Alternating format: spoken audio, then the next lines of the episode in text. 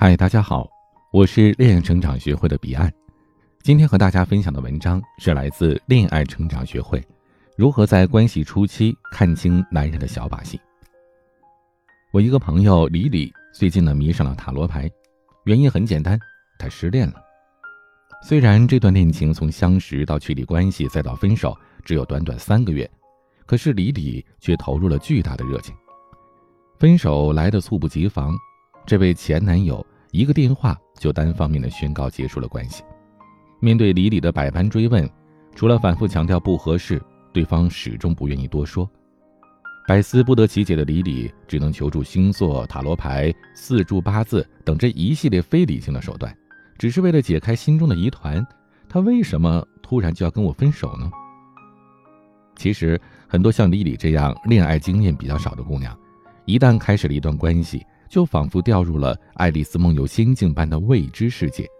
被一只属性不明的兔子就带领着往前冲，结果一不小心就冲到了关系的悬崖峭壁。兔子先生轻车熟路，及时抽身，而姑娘们自己呢却站在了岌岌可危的悬崖边沿，找不到来时的路，也寻找不到出路，不知道我从哪儿来，该到哪儿去了。但是姑娘们。兔子先生到底会带领你通到哪里？这一路上真的是无迹可寻吗？还是你一谈恋爱就双商下线，愣头青遇到老司机，一不小心被套路了呢？其实只要你稍微留心，就能发现兔子先生藏在礼貌和华服下的小把戏并不高明。下面我们来详细的讲一讲，在谈恋爱的初期，尤其是追求阶段，男人惯用的三种小伎俩。第一个，夸大自我价值。很多姑娘缺乏恋爱经验，但或多或少的都会有一些求职的经验。在求职的过程当中呢，大家都会美化一下自己的简历，根据岗位的需求夸大自己在某一方面的能力，甚至呢，在面试的时候临时抱佛脚，对原本只知道皮毛的领域侃侃而谈。没经验或者是着急用人的面试官，可能呢就会在非常短的时间内。决定录用这个人，但是在日后的工作当中发现，他其实根本就没有自己描述的那么优秀。但这个时候，人力成本已经投入了，要做的工作也已经箭在弦上了。更何况呢，这是承认自己看走眼也挺不容易的，只能硬着头皮骑驴找马了。求偶有的时候很像求职，在追求阶段，为了吸引对方跟自己促成关系。男人呢，往往会积极的展示自己的价值，甚至会过分夸大自己的价值，比如夸大自己的外貌优势、家庭背景、工作状况等等。但其实啊，这很有可能只是让他为了竞争上岗而虚拟出来的假性价值。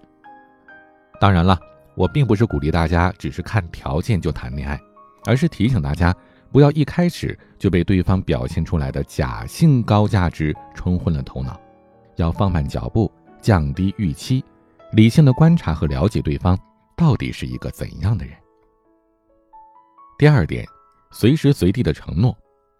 无论是下一次生日给你买个包这种小的许诺，还是会一直在你的身边这种海誓山盟，男人给的承诺到底要不要当真，几乎成为了感情世界里亘古不变的议题。但是呢，我想告诉你啊，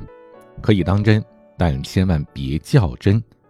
他当时对你承诺说想为你做的事儿，后来没有做，那说明他已经不想做了。你再用当时的承诺去要求现在的他，跟这个刻舟求剑呢没什么差别。不过呢是在勉强对方给你一件他已经不想给的东西。所以在听到男人承诺的那一刻，你可以真切的为他愿意这样表达感到开心。但是开心过后，最好把这话忘了，不要再去计较他到底会不会兑现这个承诺。避免呢，所听即所得，就不会觉得被亏欠了。有人可能就问了，那难道我要一直这样容忍总是承诺但是从来不兑现的男人吗？当然不是，你可以采用信用卡模式，为这个男人设置一个信用额度，每当他兑现一个诺言，就给他提高一点信用额度，还可以积分兑换，给他一些奖励，告诉对方你对于他所做的一切是有多么的感激。如果相反，他没有办法去兑现承诺，那就降低信用额度，等他额度刷光了，就可以告诉他，你的账户冻结，资格取消了，咱们分手吧，各自安好。当然了，不管是加分还是减分，都得在你心里默默的进行，千万不要去质问他，去指责他，去索要，因为这些跟在地铁里乞讨没什么差别。第三点，无时无刻不忙。